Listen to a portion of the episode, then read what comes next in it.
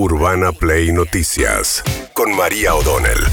Todos los días, la información destacada. Con las voces de sus protagonistas. Búscanos en Spotify y seguinos para enterarte de todo lo que tenés que saber. Urbana Play Noticias. Un update con la información más importante. Urbana Play 1043. Una nueva experiencia. Ayer le tocó a Alberto Fernández ser el único que hablara en el frente de todos, asumiéndose él como un poco el responsable de una derrota de dimensiones históricas. No hemos visto al peronismo sacar eh, eh, cerca del peronismo unido. No consiguió más que el 31% de los votos en todo el país. Ganó en solo seis distritos, seis distritos además de poco peso electoral, como son La Rioja, Tucumán, que tiene un poquito más, Santiago del Estero, San Juan, Formosa, Catamarca en el resto del país una derrota histórica para lo que es un peronismo unido, es muy poco habitual. Y además el cambio, digamos, Alberto Fernández viene hace dos años a ganar en casi todo el país con casi el 50% de los votos. Dos años más tarde pierde 20 puntos y sale derrotado en casi todo el país, insisto, con el peronismo unido. Ayer Alberto Fernández haciéndose cargo de esta derrota que decía. Esta enorme encuesta, que son las primarias abiertas simultáneas y obligatorias, para nosotros son un dato que vamos a considerar y que a partir de mañana vamos a trabajar para que en noviembre los argentinos y las argentinas nos acompañen, porque seguimos convencidos que estamos enfrente a dos modelos de país, un modelo que a todos incluye y un modelo que a millones deja un costado. Y como nosotros nos debemos para con todo el pueblo argentino, con cada hombre y con cada mujer de la Argentina. Vamos a trabajar a partir de mañana denodadamente para satisfacer las necesidades que no hemos satisfecho hasta aquí, con el compromiso y con la fuerza de siempre. A ver, eh, eh, esto es una gran encuesta, dice, tratando de decir, bueno, minimizando el hecho de que el resultado electoral, planteando que la elección de verdad, eso es cierto, es la del 14 de noviembre. Ahora, si esta gran encuesta se repitiera, van a perder los cinco senadores que les dan el quórum propio en el Senado, van a perder un poco de presencia en la Cámara de Diputados y le quedan por delante dos años muy difíciles con un eh, Congreso donde va a tener una relación de fuerzas muy complicada. Y dice, vamos a satisfacer las demandas que no hayamos satisfecho fecho. ¿Qué quiere decir? ¿Va a haber cambio en el equipo económico? ¿Va a haber cambio de rumbo? ¿Va a haber una mayor escucha a las demandas del kirchnerismo, a las críticas de la Cámpora hacia Martín Guzmán? A ver, ¿qué más dijo Alberto Fernández ayer? Y evidentemente algo no habremos hecho bien para que la gente no nos acompañe como esperábamos que nos acompañe. Y todos los que estamos aquí escuchamos el veredicto de la gente. Lo escuchamos con respeto y lo escuchamos con mucha atención porque sabemos que evidentemente hay errores que hemos cometido y que no, no debemos cometer. De los errores aprendemos. Y además, evidentemente, hay una demanda que seguramente no habremos satisfecho adecuadamente en los votantes y que a partir de mañana nos vamos a ocupar de prestarle atención y resolver el problema que la gente nos plantea. ¿A qué se referirá, no? Cristina Kirchner había dicho que este tenía que ser el año en el que el salario le ganara la inflación, eso no está pasando. ¿Qué tipo de medidas, qué tipo de margen queda cuando todavía tenés por delante la negociación con el Fondo Monetario Internacional? Eh, y por último, también esta última frase quiero destacar de Alberto Fernández, donde da cuenta de su enorme debilidad, la debilidad con la que queda un presidente que ya era débil y con un mandato por la mitad. Y a cada argentino, y a cada argentina que me esté escuchando, quiero pedirles que tengo por delante dos años de gobierno, que no voy a bajar los brazos y que necesito de la ayuda y de la colaboración de cada argentino y de cada argentina y humildemente les pido que me ayuden. Nada quiero más que terminar este mandato dejando un país en pie, sin pobres y gente con trabajo. Eso es lo que quiero, no quiero otra cosa.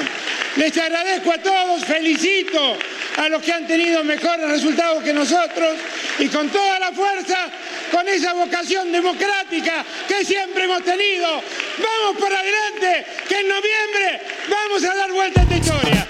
Bueno, es muy difícil de dar vuelta una paliza de este tamaño como la que recibió el frente de, todos, empezando por la provincia de Buenos Aires, ¿no? Cristina Fernández Kirchner podrá culpar a Alberto Fernández, pero tiene poco para celebrar ella, ¿no? Decíamos, desde la derrota en provincia de Buenos Aires, que es su eh, territorio político, derrota en la provincia de Santa Cruz, perdió, pero por paliza en la provincia de Santa Cruz también, y la derrota de Victoria Tolosa Paz, que sacó en la provincia de Buenos Aires el 33,6%, quedó a casi más de cuatro puntos de distancia del eh, de inesperado ganador de la noche en provincia de Buenos Aires, que fue Diego Santilli. A ver qué decía Victoria Tolosa Paz.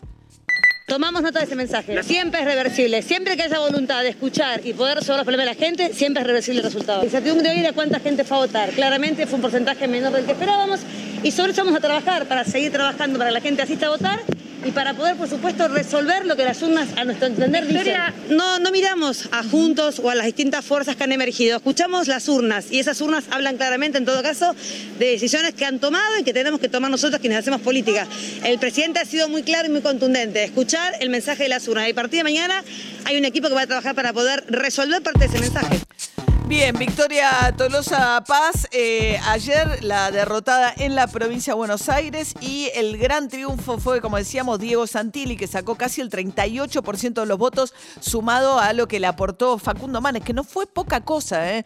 Si uno ve además en el interior del país, fue muy fuerte el triunfo del candidato al radicalismo. 1.300.000 votos sacó Facundo Manes en la provincia de Buenos Aires. Eh, no le fue nada mal y menos que todo a Diego Santilli. Saber que este triunfo es un triunfo conjunto del equipo que está aquí, del equipo que encabeza Facundo Manes, de todos los que hemos trabajado es un triunfo conjunto. Hemos logrado sumar, aprender, crecer, tratar de ser mejores.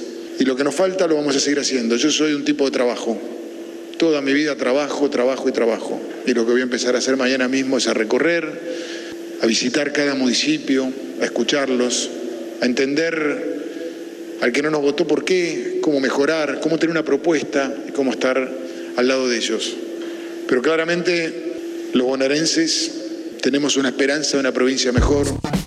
Bien, eh, eso decía Santilli, cuyo padrino, ¿no? En este caso fue Horacio Rodríguez Larreta, que no habló anoche, pero evidentemente el triunfo de Santilli en la provincia de Buenos Aires solidifica la, eh, dentro de la interna del PRO y de Juntos por el Cambio el ascenso a la candidatura presidencial, ¿no? De Horacio Rodríguez Larreta. Sí, ahí lo que uno tiene es que los candidatos que puso Horacio Rodríguez Larreta ganaron. Uno ve a María Eugenia Vidal y a Santilli en la provincia de Buenos Aires. En el caso donde todos en el PRO apoyaron al mismo candidato, no le fue bien. Santa Fe, este, con Federico Angelini, que perdió.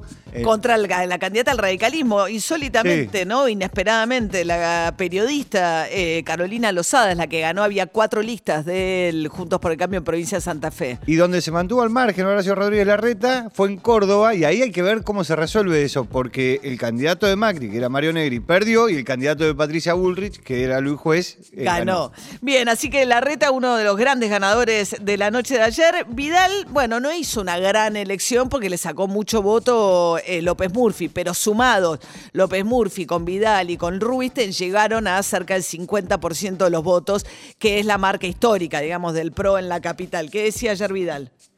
Esta noche estamos sintiendo un basta atronador en las urnas, un basta al atropello y al abuso. Más de siete de cada diez porteños eligió un camino distinto.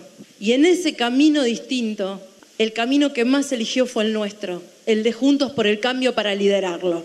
Y eso, eso que ya es maravilloso para nosotros, no solo está pasando acá en la ciudad de Buenos Aires. Nos llegan datos de toda la Argentina y está pasando en todo el país. Bueno, que salió derrotado el Frente de Todos en algunas provincias, decíamos, en La Pampa pierde el Frente de Todos, no perdió nunca desde el 83 hasta parte el peronismo. Pierde en Santa Cruz, pierde en Chaco, la provincia de Chaco salió una derrota para los candidatos del gobernador Capitanich. O sea, sale derrotada en provincias donde realmente el peronismo nunca o suele tener eh, desempeños mucho mejores de los que tuvo. En la provincia de Entre Ríos, un triunfazo de Frigerio sacó más del 52% de los votos en una provincia gobernada hoy por un eh, gobernador peronista. ¿eh? Así que es un escenario realmente inesperado.